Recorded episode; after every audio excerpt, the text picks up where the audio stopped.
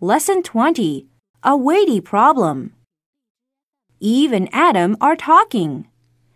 Do you know I've put on five kilos since going out with you? Why is that? You're always taking me to fancy restaurants, Well, you don't have to eat so much when we eat out, you know. but I can't resist all the delicious food. Besides, it's not cheap. I guess you're right. Maybe I should start cooking again. Uh, let's just forget about your weight problem, okay? I don't care how fat you are. Really?